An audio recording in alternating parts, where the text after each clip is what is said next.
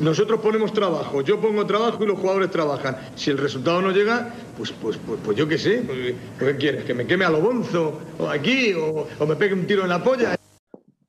Hola a todos, bienvenidos un martes más a Un Tiro en la Olla, un martes en el que desgraciadamente no podemos hablar de tres puntos de la Almería, pero sí podemos recomendaros que nos, nos sigáis en redes sociales, ya sabéis, arroba Un Tiro en la Olla y si nos escuchas por Spotify, por Ivos, por Anchor, por Google Podcast o por Apple, o por Apple Podcast, suscríbete porque cada martes eh, subimos programas y así está, así te avisa el móvil y estás atento para todas las novedades que pueda haber. Yo soy César Vargas y como decía, eh, no pudo ser. El Almería que volvió a encontrarse con la derrota este pasado sábado en el Ramón de Carranza en un fin de semana muy intenso para los dos miembros que, que hoy estamos eh, formando este podcast rojiblanco, tanto para Alejandro Asensio como para mí. Nos vimos en el Carranza. Yo además acompañé luego esta, este maravilloso sábado con un poquito de fiesta carnavalera que me salió bastante cara porque acabé perdiendo el móvil. Os hablo desde un Xiaomi recién estrenado y creo que no hay mejor forma de darle rodaje al móvil que grabando el 1 por 09 de, de un tiro en la olla. Alejandro Asensio, ¿qué tal? César Vargas, oyentes de, Utelo, de un tiro en la olla, la verdad que sí, la verdad que uno sabe cómo llega a Cádiz, pero no sabes cómo sale.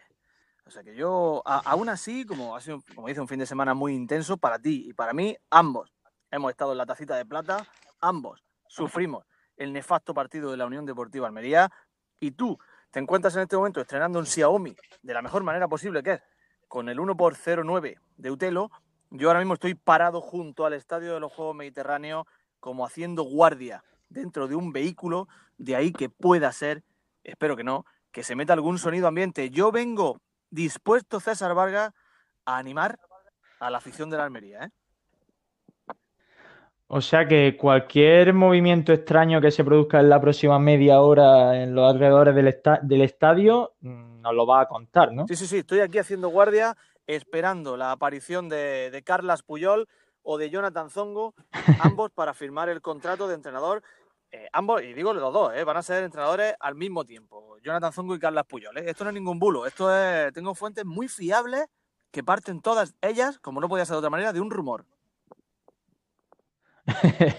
Esas son las mejores fuentes, desde luego. Eh, me alegra que digas que hoy quieres levantarle el ánimo a la afición de la Almería porque mmm, yo en Cádiz me hice muchas preguntas sobre mi vida. ¿Qué hacía 500 kilómetros de mi casa viendo semejante partido? ¿Por qué me gasté dinero en ver semejante partido? ¿Por qué soy de semejante equipo? No fue de los peores partidos de la Almería, ni mucho menos. Es verdad que no fue una oda al fútbol, pero tuvo sus opciones. El equipo, que por ejemplo contra fue labrada, sin ir más lejos, ni siquiera las tuvo, pero aún así eh, el resultado fue el mismo de la última antes. Totalmente, totalmente. La verdad es que, pues estamos, tú, tú lo has dicho, no, fue que, no es que fuera un partido especialmente malo, no es que fuera un partido, eh, digamos, que, que, el Cádiz le pasó por encima a la Almería, ni muchísimo menos. Yo creo que, que la Almería fue en términos generales superior al Cádiz, pero es que eso es lo grave, es que eso es precisamente lo grave el hecho de que, de que la Almería eh, sea superior, superior a un equipo y aún así este equipo te gane sin poner nada sobre la mesa. Es decir, sin mostrar ni mucho menos ni siquiera capacidad de hacerlo. Es verdad que yo también me he planteado en muchas ocasiones por qué soy de la Almería, por qué no puedo evitar tener ese sentimiento, como estuvimos hablando la, la semana pasada. Y el caso es que yo, yo considero que la Almería de Guti no tiene capacidad de nada. Y eso no quiere decir que yo piense que no vaya a estar arriba el equipo de, de Guti. Quizá la cosa se acabe enmendando. Pero es que tú analizas al Cádiz, analizas al Cádiz de Álvaro Cervera, con esa figura de Alex Fernández, que vaya futbolista, Alex Fernández. Hmm. Absolutamente. De otra categoría. De otra categoría. Con esa capacidad que tiene Alex Fernández y ese mérito de Álvaro Cervera, en mi opinión, de jugar caído a banda izquierda, caído a banda derecha, con total libertad de movimiento. El Cádiz pasa exclusivamente por Alex Fernández. Entonces, eso es mérito del entrenador. El Almería no parece tener entrenador. Sí, de hecho, en alguna entrevista que le he leído yo tanto a Álvaro Cervera como a Alex Fernández, el, el, sentimiento de adoración es mutuo, ¿no? Uno sabe que este entrenador le potencia y este entrenador sabe que Alex Fernández hace mejor al Cádiz y todo el juego del Cádiz pasa por Alex Fernández. Y antes de entrar en materia, hablaba de nombres propios, eh, yo diría que el partido de la Almería pasó totalmente por los dos laterales izquierdos que jugaron, ¿no? Si contamos a Francis como lateral derecho y no lo metemos en, esta, en este grupo. Eh, primero por Iván Martos, que tuvo un fallo garrafal en el 2-1, que dejó que Iván Alejo entrara como Pedro por su casa en el área.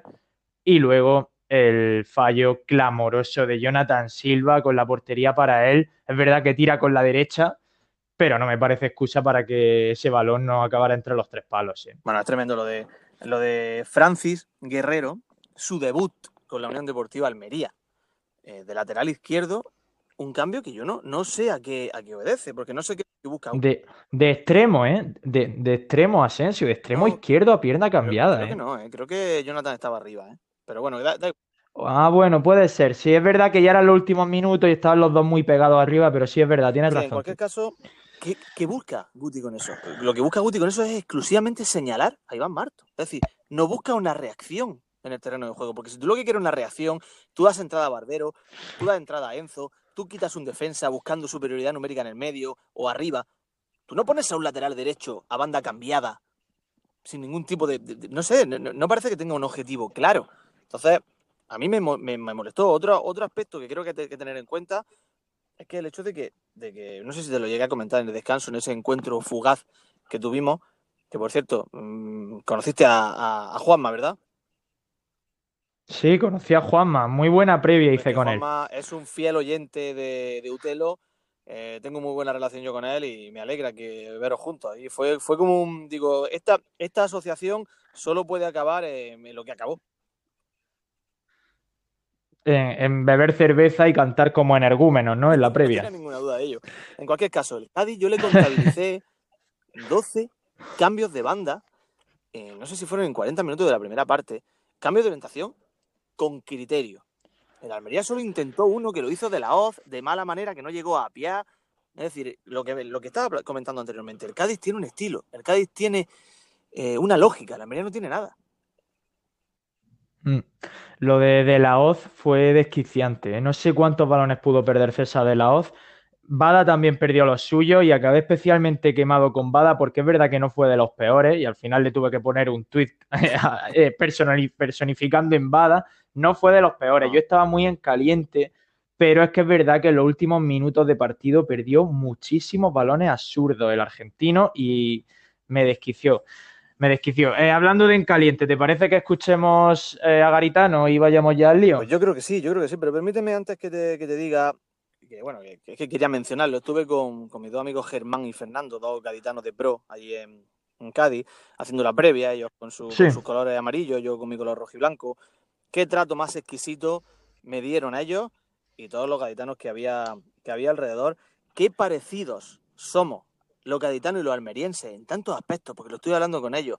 En la ciudad se respira un ambiente muy similar y tenemos un estilo de gente muy parecida. ¿Por qué luego nos comportamos de una forma tan diversa según qué cosas? Tanto en el respeto a la, a la cultura y a los signos propios, como en un, en un, mismo estadio de fútbol.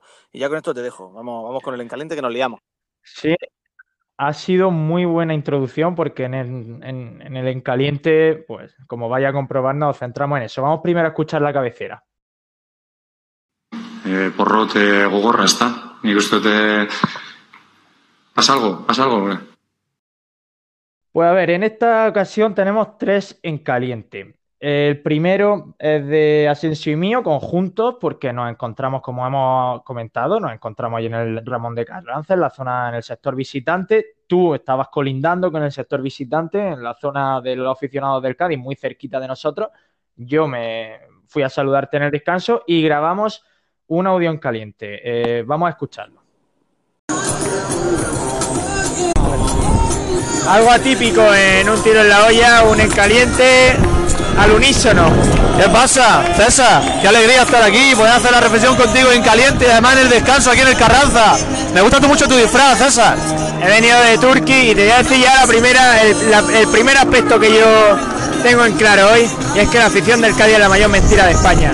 Nos han vendido que la afición del Cádiz canta todo el estadio, está entregada a su equipo. Aquí no canta nadie. Han cantado dos veces, una para decirle al árbitro que éramos malos y otro para decir que estaban hasta los huevos. Nada más. Es exactamente como la de la Almería, con la diferencia de que aquí pues se oye bastante más. Por cierto, me ha gustado mucho cómo ha arrancado el pobre del que, del que quiera robarnos la ilusión. Estoy siendo el que está lanzando los cánticos en la grada. Por eso está muerta la grada, porque soy yo el responsable. Me alegra mucho verte junto a dos Satisfyer, ¿eh?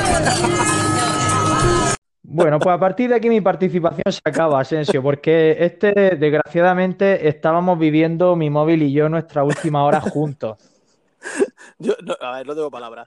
Yo estaba sentado mientras disfrutaba de, de unas pipas Tijuana, tú sabes mi idilio con, con las pipas Tijuana, ¿verdad? En ese Sí, hombre. 15 minutitos entre los primeros 45 de, de zozobra y los segundos 45 de amargura. Y de pronto pues, me tocaron por la espalda, eras tú. La verdad que se te notaba alegre y contento. Y bueno, pues, eh, Sí, pues efectivamente. estuvimos hablando y surgió la necesidad de grabar el en caliente y así lo hicimos. Y bueno, es verdad que el primer impulso era ese. Yo en parte estoy muy de acuerdo contigo en el hecho de que, de que la afición del Cádiz en ese momento no estaba dando la talla. Pero es que ahora viene el girito y ahora lo que vamos a escuchar es un audio de Alejandro Asensio, pues apenas tres cuartos de hora después de que esto sucediera. Vamos a, vamos a ello. Yo creo que Guti ha firmado su sentencia.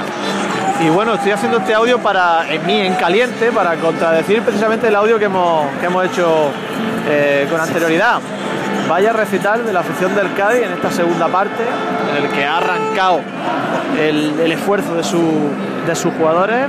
Y fíjate, y ha sonado de una manera espectacular. Un partido más ridículo de la Unión Deportiva de Almería.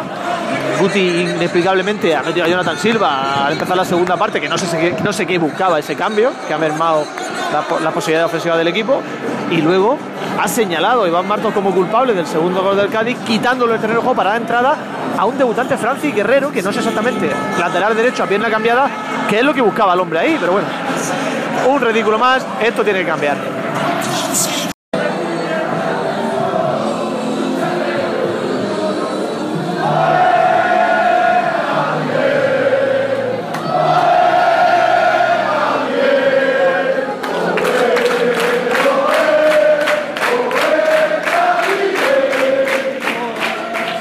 Son, digamos, las tripas del Estadio Carranza mientras la afición del Cádiz abandona el mismo. No, no hay nada más que añadir. Pues vaya cambio de guion aquí, ¿eh? Tremendo, tremendo. Has dicho audio, han sido dos. Han sido dos audios. Un primero, en el que Sí. me encuentro pues, en- dentro del estadio ya al terminar el partido, después de habernos llevado el jarro de agua fría, con esa, con esa fantástica actuación de Iván Martos en banda izquierda y el gol de, finalmente el gol de Ale Fernández. Y un segundo audio que grabo, como digo, en las entrañas del Carranza. Yo siempre he sido muy aficionado a, a Cádiz y a lo que Cádiz transmite. Y pues eh, ahí me, me- me terminaron de enamorar, la verdad. Ese, ese momento en el que caminando, mientras abandonaban el estadio dentro del propio estadio, de pronto alguien arranca con el cántico, con uno de sus cánticos, fáciles de cantar, y todos los demás corean al unísono. O sea, yo no había vivido nunca algo así. Algo tan bonito, algo tan de afición, Mm. algo tan de fútbol, tan de cultura propia. Y la verdad que Yo, ¿sabes dónde, dónde lo viví? ¿Dónde? Eso solo lo he vivido en el Vicente Calderón. Fui a ver al Atlético contra el Recre, un partido absolutamente random que fui a ver, no me preguntes por qué. Y ganó el Atlético, era en Copa del Rey, el Atlético tenía que golear al Recre para, para pasar. No sé si habían quedado 4-1 en la ida perdiendo, y ganó el Atlético 5-0. Y claro, eso era, al salir era una fiesta aquello. Y la gente por la calle cantando el himno del Atleti, gente desperdigada que iba, de- pues las voces iban de, de- de cabecita a cabecita, uniéndose y se iba, y había un, un- un sonido ambiental que, que, que- que emulaba el himno del Atlético. Y eso es lo que viviste tú en el Carranza y es No, espectacular. eso es precioso, es precioso. Imagino que será cuestión de solera, de costumbre, de tradición. Son muchos años. Cádiz Sí, totalmente. la- yo creo que la propia idiosincrasia de Cádiz y la forma en la que está hecha la ciudad te obliga de alguna forma a ser del Cádiz, porque es tan estrechita, con esas tres, cuatro avenidas que todas Mm. confluyen en el mismo sitio, que es imposible que tú vayas por la ciudad y no veas a alguien vestido de amarillo, con su bufanda. Entonces, tú respiras desde primera hora de la mañana el, amarillo, ¿no? Entonces, yo creo que, pues eso, cuestión de solera, de tradición, y imagino que aquí algún día, ojalá, acabe sucediendo algo así. Totalmente. Cádiz tiene una idiosincrasia muy especial porque es como una, es una isla. Al final Cádiz es una isla y allí tienen sus tradiciones, sus figuras eh, famosas que ellos mismos idolatran, aunque fuera de Cádiz no se les valore tanto y al final es un, como un pequeño universo que hace que todos se sientan muy identificados con lo que ellos tienen. Y el Cádiz es uno de esos símbolos de identidad y he de decir que a mí me trataron genial también, tanto en la previa, todos los gaditanos que se acercaban nos deseaban el ascenso a primera, los dos equipos andaluces y hermanamiento, pero es que luego yo seguí con mi disfraz de jeque en el carnaval y con mi camiseta de la, con mi camiseta de la Almería, hay que decirle a la gente que me disfracé de jeque, me disfracé de turqui. Y luego en el carnaval seguí con la camiseta de la Almería por la noche y no te puedes ni imaginar la de gente que se nos acercaba a ver que no había aparecido el partido, cómo veíamos el ascenso de la Almería y muy bien, muy guay. La verdad es que viajar con tu equipo, ser visitante es otro rollo. ¿eh? La verdad que sí. Y otra cosa, allí también utilizan la botella de agua con vinagre para limpiar el pipí del perro, que yo no sé si a ti te dio tiempo a darte, a darte, a darte cuenta, pero también, eso, aparte de en Almería, también está sucediendo en Cádiz. Otra cosa que nos une. Pues muy buena iniciativa también. Me alegra que también compartamos vinagre en, en Almería y Cádiz.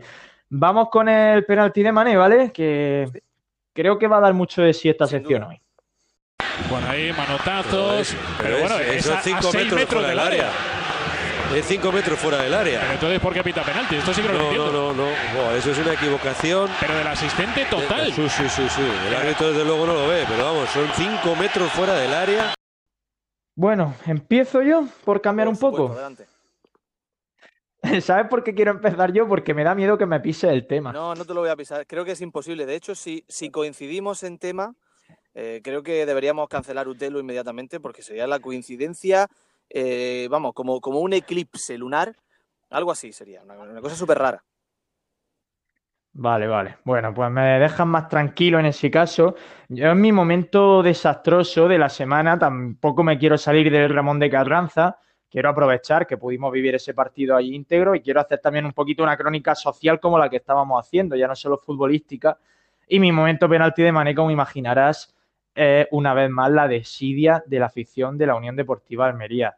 Tío, eh, Asensio, tú lo viste, estábamos 400 almerienses allí, una buena suma de aficionados como para hacer algo chulo, para cantar, para pasarlo bien en el, en el campo. Es verdad que el partido no acompañó excesivamente, pero nos pusimos ganando, iba, fuimos a empate durante gran parte del Mm. encuentro y ahí no se animó absolutamente nada, pero absolutamente nada. Hubo al principio, cuando salió el equipo, cuando marcó Corpas, no es por ponerme medalla, pero mi grupito pudimos levantar a la gente cantando un poco. Y luego ya, hasta que no pasó 20 minutos después del final del partido, que seguimos en el Ramón de Carranza porque no nos dejaban salir, ahí volvió a cantar la gente. ¿Y sabes qué cantaron? No. Guti Vale. Guti Betella. Es, es que, no, la verdad que, a ver, yo eh, esto quiero hacer una reflexión acerca de, de lo que nos está sucediendo, porque no hay que culpar a nadie, porque también somos nosotros mismos, tú que hablas y yo que Sí, sí, sí. todos formamos parte de este estado anímico global. Eh, nosotros estamos todavía anclados, en mi opinión, en la era Alfonso, la última, los últimos años de la, era, de la era Alfonso, tan funestos y tan negros que vivimos, ¿verdad? Entonces yo creo que hay algo en nosotros que nos sigue, que nos deja allí. Nuestra mente sigue allí, en esos últimos minutos, en los minutos finales, aquellos de los resultados extraños, de partidos que se perdían cuando no se deberían haber perdido que luego, en fin, me fuimos encontrando explicaciones, ya cada uno que, que, piense lo, que piense lo que quiera. Pero esa afición del Cádiz, una vez más, esas brigadas amarillas tirando del estadio, eh, esos coreos en equipo que aquí sucedían antes, con grada joven tirando del estadio y ahora ya hace muchos años que no suceden, más ahora con el enemigo que le han puesto al lado. Ese Cádiz, Cádiz que sonaba tan fácil, eh, ese me han dicho de la, que el amarillo, ese himno que, que, que creó Manolo Santander, eh, paz descanse. Espectacular ese himno. Ese himno es ese espectacular, batallón ¿eh? rebaná, que decían que, que tienes que cantar más fuerte cuando vas perdiendo.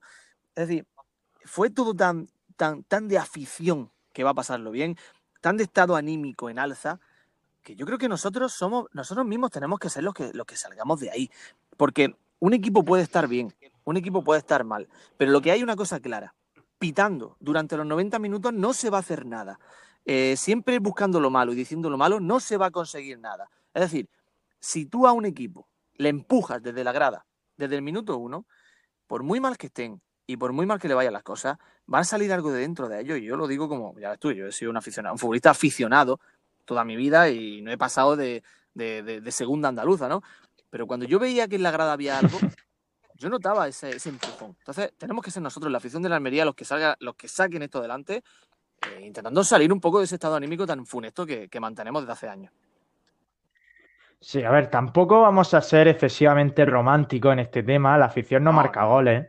Pero yo ya no te lo digo porque la afición marque goles o no, yo te lo digo por el propio divertimento. Yo creo que no, no, no digo que ver el fútbol sentado esté mal, porque tú puedes estar sentado, pero que de vez en cuando, cada 15 minutos, cada 20 minutos, haga un cántico, te lo pases bien, disfrutes. Luego a todos nos da mucha envidia ver a la afición del Betis cantando el himno, o ver a todo el campo del Cádiz cantando el himno, o ver el bufandeo en los Cármenes. Nos da mucha envidia.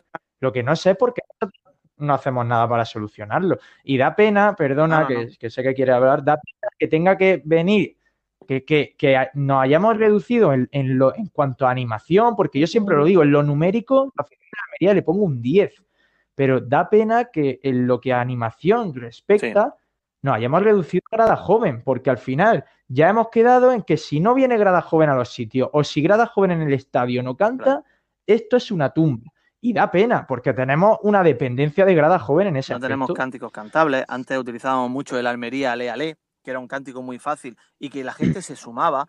Eh, nuestro himno, como digo, es muy difícil de cantar, te quedas sin aire y es complicadísimo memorizar esa letra. Entonces, es, es, difícil en ese, en ese sentido. Tú has dicho que no hace falta ver el fútbol de pie. Es que para, y estoy de acuerdo contigo, no hace falta estar de pie para animar. No hace falta estar de pie para divertirse que me quedo con lo que tú has dicho, divertirse.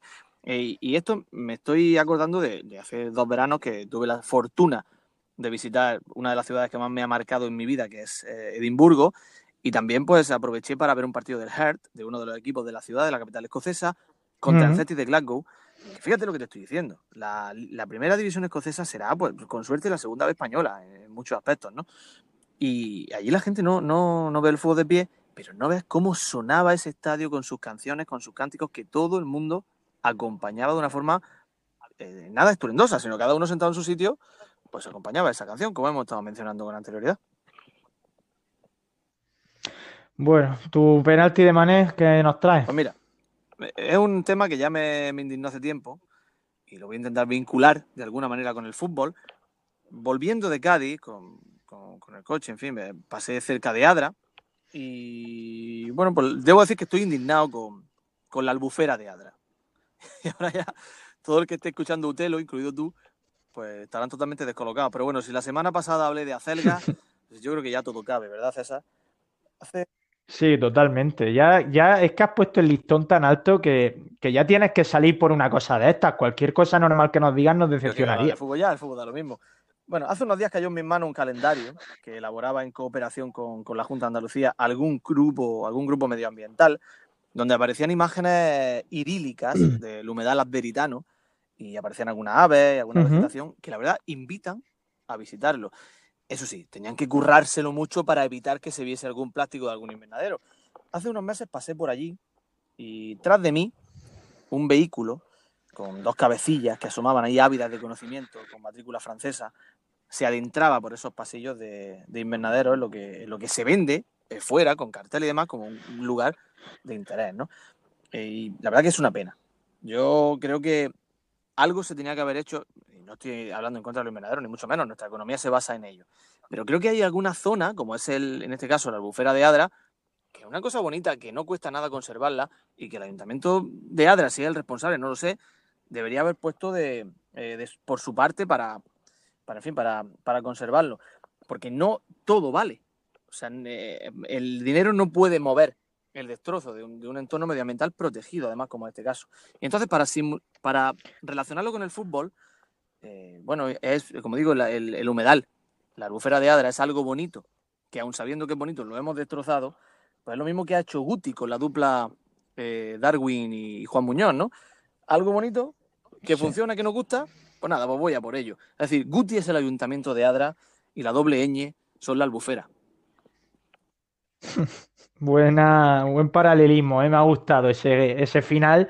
Eh, algo similar ha pasado en, Cabo de Gata, que en el Parque Natural se cuelan en, deter- en determinadas zonas varios invernaderos. Y es verdad que da pena, da pena porque más allá de, que sean más o menos útiles y que den de comer a la gente, por supuesto, pero producen un impacto visual en, en el terreno y, y da mucha pena en plena naturaleza como están. Pero bueno, así, así somos y creo que incluso en Almería podemos llorar por un Sí, ojo, porque en, en lo que a parques naturales y espacios naturales se refiere, bastante bien estamos comparado con otras provincias. No, desde luego, desde luego, pero claro, siempre, siempre hay margen de mejora y está bien hacer autocrítica. Sí, por supuesto, que se lo digan a Guti. Bueno, pues eh, hasta aquí eh, la sección del penalti de Mane. Nos vamos a hablar de cosas positivas. Nos vamos con la aterciopelada voz de Caluche. Estamos muy contentos. Es una cosa impresionante. ¡Viva la alegría! ¡A la primera! ¡Estamos! Bueno, pues vamos a hablar un poquito de, de cosas positivas. Asensio, ¿qué nos cuenta? Bueno, yo después de, después de este fin de semana que digo, he venido a animar a la afición rojiblanca, a pesar de la derrota, a pesar de, de tu problema con el, con el móvil. Pero bueno, mi primera estamos. No, no tengo ninguna duda esta semana de cuál ha sido el motivo que a mí me ha alegrado, ¿no? Y es que tú sabes que hay personas de esas que se cruzan de pronto en tu vida y que se van haciendo un huequecito a base de trabajo y de, y de, y de buena forma y de, buenos, y de buenas costumbres en, en tu corazón, ¿no? Y bueno, pues eso le ha pasado, como le pasó exactamente a Soriano y a Corona con, con Alfonso García, ¿no? Que se fueron haciendo un, un huequito. O a Ramón Asís, cuando esperaba a Tieví, allí en, en la esquina de los pisos azules, en La Vega, para recogerlo cuando iban a los partidos, porque Ramón Asís no tenía carnet. Sí. Esta semana, una de esas personas ha recibido una alegría enorme y yo, por extensión, que ha sido Juanjo López, mi amigo de la peña Sotanillo, Ortiz Bernal, que ha superado Cierto. Una, una enfermedad que amenazó con noquearlo, pero que, pero que se ha tenido que marchar aburrida. Porque la verdad que ha dado toda una lección, ha dado un ejemplo de cómo, de cómo se pueden superar los problemas, ha compartido su día a día y sobre todo nunca ha dejado de soñar. Y yo creo que, que su pasión tiene que servirnos a muchos para lograr, para lograr lo que nos propongamos y para, para superar esos problemas que se nos van interponiendo entre nosotros y, y la vida, ¿verdad? Así que con este ejemplo ya no hay nada que frene a la Almería para lograr el ascenso porque Juanjo ya está aquí, Juanjo is back, Juanjo nos vemos en la fuente de la Polca para celebrar el ascenso de la Almería.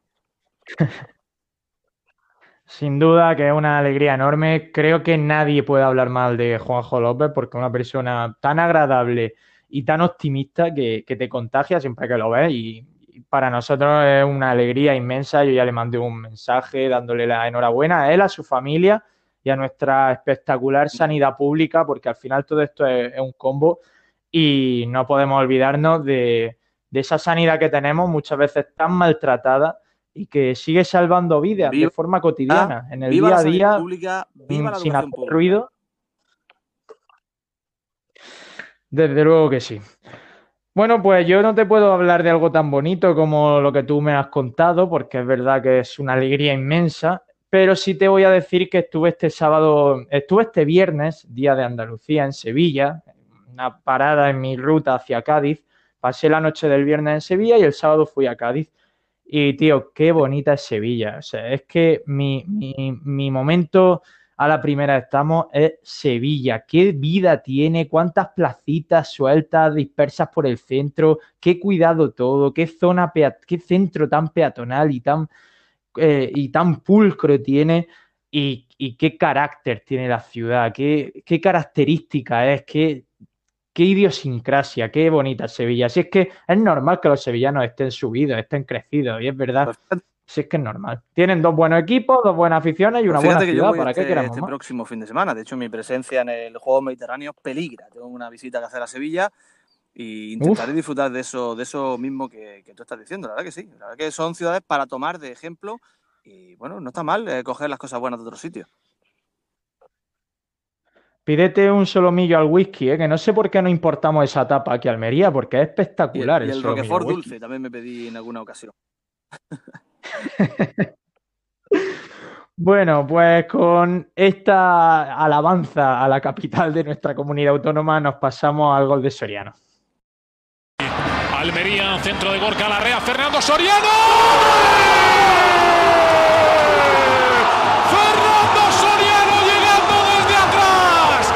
Centro de Gorka Larrea en el último segundo del último minuto de la prolongación. Marca la Almería 2-1. Bueno, pues cuéntame qué me trae hoy en, en esta maravillosa se- sección, Asensio. Lo primero que te traigo es una mejoría en la calidad de sonido. Imagino que se estará notando. No sé si se me escuchará bien o no, pero mejor que antes, probablemente. Y bueno, pues nos vamos con un futbolista que ha marcado, marcó una época en muchos aficionados a la Unión Deportiva Almería y no precisamente por su desempeño en el, en el terreno de juego. Una vez más hay que decir, César, que tú Sí. no tienes ni idea de quién estoy hablando, ¿verdad? No, yo ya, ya hemos perdido esa bonita costumbre que duró concretamente un programa. El de decirme a mí, de, el- la de decirme a mí de hablar, digo. Pues te voy a confesar algo. Hay una persona que sí conoce de qué futbolista vamos a hablar, hasta el punto de que ya me ha enviado fotografías de ese futbolista y estoy hablando de Rubén Palenzuela, que ya sabes tú que nos surte de, de auténtica joya gráfica, Sí, sí, ¿verdad? sí. Cierto, Bueno, pues- cierto. Vamos con un jugador nacido en Bento Gonçalves, Brasil, en el, en el año 1981, por lo tanto a día de hoy tiene 38 añitos, pero ya está retirado. Hay muchos aficionados, me consta, que se acuerdan de él habitualmente, y no precisamente por lo que hizo en el, en el campo, como digo, porque ya sabes que nos gusta nadar en el fango y en este caso nos estamos metiendo en, en una, en una auténtica ciénaga de las complicadas, de donde cayó el, el caballo aquel de la historia interminable y no, y no fue capaz de salir. Así que no sé si, si, te- si sabes de lo que te estoy hablando. De en cualquier caso- no, no sé por dónde va, de momento. Nos vamos con un central, un defensa Sí. central, que, que no lo recuerdo yo especialmente alto, aunque aquí, pues bueno, se hizo famoso más que nada por su, digamos, que no quiero eh, ser, eh, faltar hacia, hacia su físico, pero bueno, que le, llamaban que tenía la cabeza grande. ¿Sabes lo que El decir, no? cabezón. Que- El cabezón. Sí, sí, que le decían eso. A ver, yo no estoy de acuerdo con eso, pero bueno, había gente que se refería a él como de esa forma. Hablo nada más y nada menos que de Renato Netson Benati. Renato, ¿te acuerdas de él? En cuanto has dicho lo de la cabeza, ya, ya he caído en que era el cabezón Renato, claro. Hay que ver, hay que ver qué, malos son algunos. Qué malos, qué, qué, qué- qué barbaridad. Bueno, en cualquier caso, llegó en Almería, a Almería en el año 2003-2004, en segunda división, con 22 añitos. Yo no sé qué clase de representante tenía para, para conseguir meterlo en la segunda división española. Seis partidos, cuatro de ellos titulares y bueno, 445 minutos en total con el equipo rojiblanco. Y bueno, pues Netson, que, que posteriormente, pues bueno, tenido una carrera, vamos a llamarla exitosa para lo que se esperaba de él. Llegó incluso a jugar en el Naval portugués y luego pasó por, por el fútbol coreano, el siempre espectacular fútbol coreano. Y pues es, es seleccionado en una temporada eh, absolutamente lamentable de la Unión Deportiva de la Unión Deportiva de Almería porque fue aquel año en el que Esa fue la, dime, dime, ese fue el año, el último año en el Juan Roja o el primero en el Mediterráneo. Me estás poniendo en un yo creo que no, no, era Juan Roja, era Juan Roja. ¿Cuál fue? ¿La 2003-2004? Seguramente sería la, la última en el Juan Roja, sí. Sí, Eh, Fue la última en el Juan Roja. Así que fue cuando el equipo empezó muy bien, con 13, vi- eh, 13 partidos sin, gan- eh, sin perder, exacto. y luego encadenó creo que 22 o 18 sin ganar. Exacto, empezó magníficamente eh, Juan Casuco, llegó a ser líder, eh, hubo una victoria muy interesante contra, contra el Poliegido que El- catapultó. el- ¿Habla? y contra el Levante, si no recuerdo mal, hubo otra muy, muy buena. Sí, sí, marcó dos goles Francisco y bueno, eso ya era una barbaridad, que el Poliegido de Sabino y David Prats. Luego hubo un empate muy valioso en Terrassa, pero a partir de ese empate llegó el, llegó el, el Rayo Vallecano con esa representación de los bucaneros y algún bucanero sin camiseta y, generoso en kilos que cayó rodando por la grada, por el fondo de, por el fondo sur del Juan Roja. Y bueno, una derrota en una mañana de domingo lluviosa que desencadenó, no sé si a ver, estoy contando, creo que fueron 17 partidos sin ganar. Sí. Atención, Sí, ¿eh? 17 o 18 fueron. Hasta que llegó el gran David Vidal con su Las Palmas y el Almería volvió a Sí. ganar 3-0. Atención en el banquillo, con nada más y nada menos, en un partido arbitrado por Amoedo Chas, Luis Ángel Duque en el banquillo, César. Tuvo que llegar él, ¿eh? Tuvo que llegar el mito. No, pero ya había pasado lo de que los resultados no llegaban, ¿eh? No te creas tú que, que no, que no estaba bien. Fue una victoria que le sacó ahí un poquito las castañas del fuego, pero luego todo se otra vez. Se fue a pique. De hecho, creo que sí. creo que, que Duque ganó solo un partido en el Almería. Exactamente, nada más que eso, porque luego perdió con el Levante 2-1, luego perdió aquí en casa contra, contra el Jerez y llegó una leyenda de la que poco se habla, que es Alfonsín, un hombre que siempre ha estado ahí en el club y que acabó salvando al equipo venciendo al Poliegido 1-2 en ese partido que, en el que llegaba Alfonsín, y que cogía las riendas, que ya la había cogido con anterioridad, pero fue de una forma eh, con interinidad. No, y tengo seleccionado aquí dos partidos. eh, me quedo con uno especialmente. No olvidemos, no olvidemos, perdona, no olvidemos la, la breve etapa de Fabri también esa temporada. Eh, pues sí. ¿Fabri fue esa temporada? Fabri o Castro Santos, uno de los dos. Uy, pues espérate, porque. Espérate, porque me, me está. pe- me- me- Fíjate, Fue- me estás poniendo a prueba tú a mí Fue ahora. un... No, es que, es que de esa temporada yo ya tengo muchos recuerdos porque ya empecé a ir de forma asidua al Juan Roja y Claro. creo que fue Fabri que estuvo 7, 8 partidos y tampoco ganó ninguno. No, pues vamos, vamos a ir de duda ahora mismo porque lo tengo aquí en Mm. esta magnífica. No, no me aparece aquí ni Fabri. Me salen como entrenadores Casuco, Alfonsín y Duque. ¿eh? No, no tengo. Ah, sí. Sí, no lo sé si. Pues sería, sería la siguiente. Bueno, he seleccionado el último partido de, el último partido de Luis Ángel Duque como, como entrenador de la Unión Deportiva de Almería. Muy triste este momento en el que perdimos a un mito. Eh, perdimos 1-2 con el, con el Jerez eh, en el Juan Roja. Arbitrado por Valle Gil. El gol almeriense lo hizo Francisco en el 42 de penalti, llevando el delirio a la grada, pero en el minuto siguiente, Din, un argentino que tenía el Jerez, Oh, marcó. Dani, marcó, Pe- Dani Pendín. eh, Exactamente, Dani Pendín. y en el 90, esa costumbre tan almeriense, ¿verdad? Tan roja y blanca, Pendín, otra vez, hizo el segundo del Jerez. Te voy a decir la alineación, si quieres te digo la de los dos. Te voy a decir primero la de la del Jerez. Una Nua, ¿te acuerdas de una Nua? Sí, hombre, claro. Una Nua, Catalá, Gerard Autet, Echave, Mendoza, Rodri, Dani Pendín, Cachorro, atención, ¿eh? Fua. Moreno, y mira la delantera, ¿eh? La delantera del Jerez de aquella época. Mena y Calle. Cuidado, Qué eh. mítico calle. Cuidado, ya ves. Estaba en el Qué banquillo, pues, entre otros, Francis C. Lucanito. Tony Doblas. Tony Doblas. Tony Entrenador Doblas. del No estaba. Jerez. Dime. ¿Sí? No, Dime, que dime, no ¿no? estaba, que no estaba Camuñas, que no estaba Camuñas todavía. Eh, Camuña yo creo que debería ser eterno en el Jerez. Creo que todavía juega en el Jerez, ¿eh? Eh, entrenador del Jerez, Esteban Boquerón. El Boquerón Esteban Vigo. Y bueno, la alineación de la Almería. No sé qué le pudo ¿Cómo nos dejó, per- perdona, ¿Mm? perdona, cómo nos dejó sin playoff entre Alfonso García y el Boquerón Esteban en aquel fatídico año, ¿eh? Esas cositas que pasaban, que pasan aquí en Almería. Eh, yo no sé qué le pudo fallar a Luis Ángel Duque ese partido para no llevarse la victoria. Eh, en casa, es que no lo sé, ahora, lo- ahora me lo va a decir tú a mí. En casa, contra el Jerez, con el agua al cuello, con necesidades.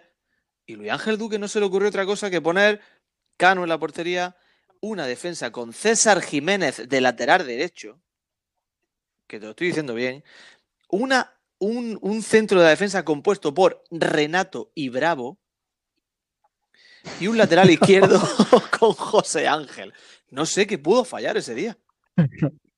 No lo entiendo. Qué barbaridad. Y Bueno, luego, sigue, sigue y ahora la comento. sí, no, si luego el hombre puso a Jorge Pérez, Víctor Sala, nuestro, nuestro capitán eterno, José Ortiz, Jaime Ramos ahí di- distribuyendo juego junto a Constantín, Constantín Galca, tu amigo Galca, y en punta Sí. Francisco. No sé qué pudo fallar, tío, no lo entiendo.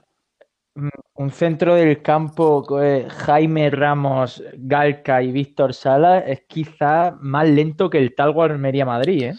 No, es tremendo, es tremendo. Víctor Sala ahí de enganche, haciendo las delicias de, de la noche almeriense. A, a Víctor Salas que se le hacía de noche jugando, era lentísimo Pero, también. Y dime algo del lateral derecho, César Jiménez. ¿eh? ¿Qué profundidad tenía el equipo? ¿eh? Sí, sí, y bueno, la pareja de centrales con Renato, nuestro gran protagonista de la sección, y Bravo, es digna de, de hacerle sombra a Trujillo Fran Vélez. ¿eh? esto, es una, esto es una locura. Luego, bueno, entró mi amigo Ortega, eh, lateral derecho, en el 69. Entró Paquito Luna en el 52, que no fue capaz de arreglar la situación. Y también, como no, el paraguayo Miguel Ángel Benítez, que también estaba por ahí. No tuvieron fortuna, no pudieron contar con minutos ni Barbero, Nico Sanun, Jean-Louis Valois y Juanma, el almeriense Juanma. Y bueno, hoy no hay giro final en esta historia, César.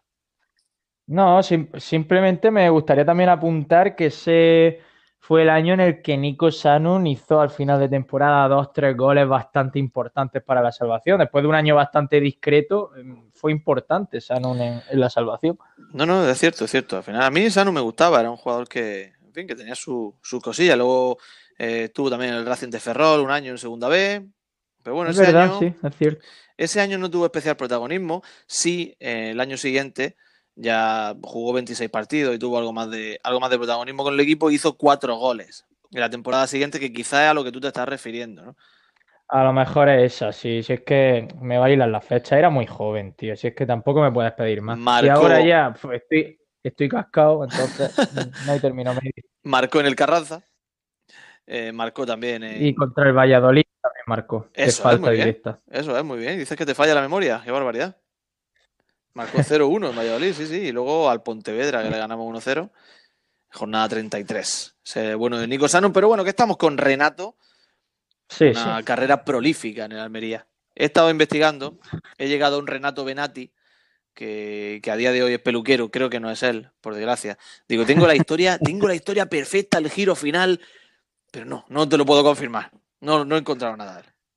No tiene ni una radio de reggaetón nigeriano, ni es peluquero, ni ha abierto ningún bar. No, no podemos hacer decir nada de eso. Lo que no sé es si ese año Renato se llegó a enfrentar, si quiere aquí eh, podemos buscarlo sobre la marcha, si se llegó a enfrentar ese año Renato a, a, a Babanguida, a nuestro amigo Aruna Babanguida, creo que no, ¿no? No creo, ¿no? No lo sé, yo no, no creo que coincidieran, la verdad. Pero bueno, sería un duelo de altura, ¿eh? ¿Dónde estaría Babanguida en aquella, en aquella temporada?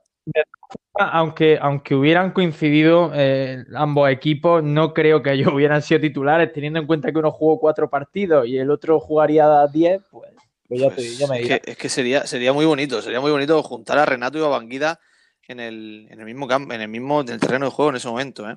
Cuidado, ¿eh? Cuidado que lo tengo, ¿eh? Bueno, no. ¿Lo tienes? Ay, qué lástima. No fue convocado Renato No ese bien. Pero Babanguida sí Lástima, que jugó en el Juan lástima. Roja, ¿eh? Qué lástima. Tuvimos la fortuna de, de verlo. Pues hasta aquí a llegar esta sección del gol de Soriano. Magnífica, como siempre, Alejandro Asensio, soberbio, ¿eh? Seguro, seguro que se puede hacer mejor. Hoy, digamos, que me imagino que ya el que ha llegado hasta aquí habrá comprobado que ha sido, digamos, un episodio accidentado, pero que aquí está Utelo al pie del cañón para recuperar a la afición almeriense.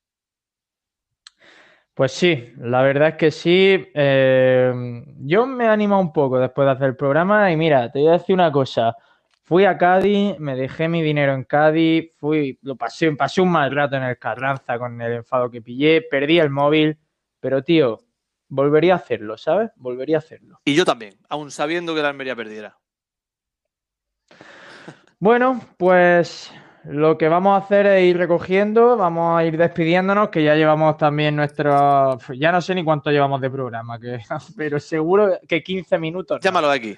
Eh, Alejandro Asensio, muchas gracias eh, por estar otro martes con nosotros. Nada, hombre. Gracias a ti y a todos los que estáis ahí detrás, que por cierto, aunque no, aunque no lo digamos, sois lo verdaderamente importante de esto y sois los que nos mantenéis aquí.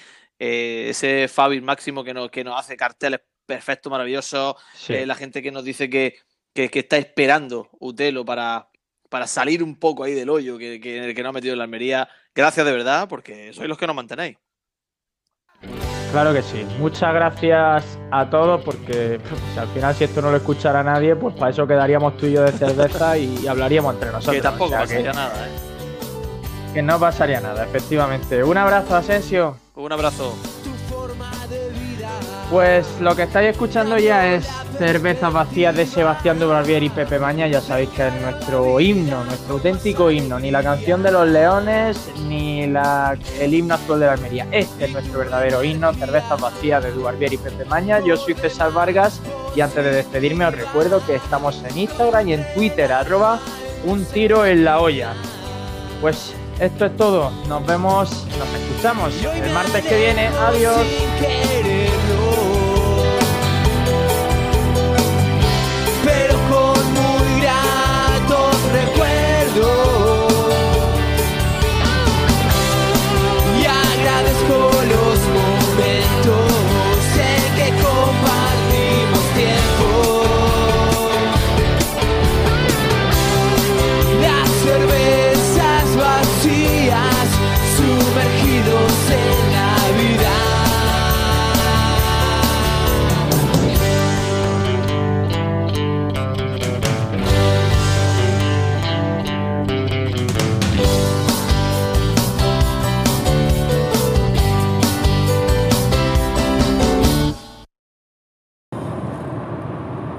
Coche después de esta orgía futbolística que hemos vivido en el estadio. Llevo todavía la bufanda puesta. No sé si me la voy a quitar en toda la noche o me la dejaré ya hasta mañana. Porque estoy eufórico, de verdad. Eh, estoy tan contento que me he ido sin ni siquiera esperar a ver si me tocaba el Audi. Porque mi Audi me ha tocado con los cuatro goles de la Almería. Ese ha sido mi Audi. La última carrera de Corpa ganando línea de fondo y poniéndosela a Darwin para que marque a puerta vacía ha sido mi Audi A1 de esta noche. A la primera estamos.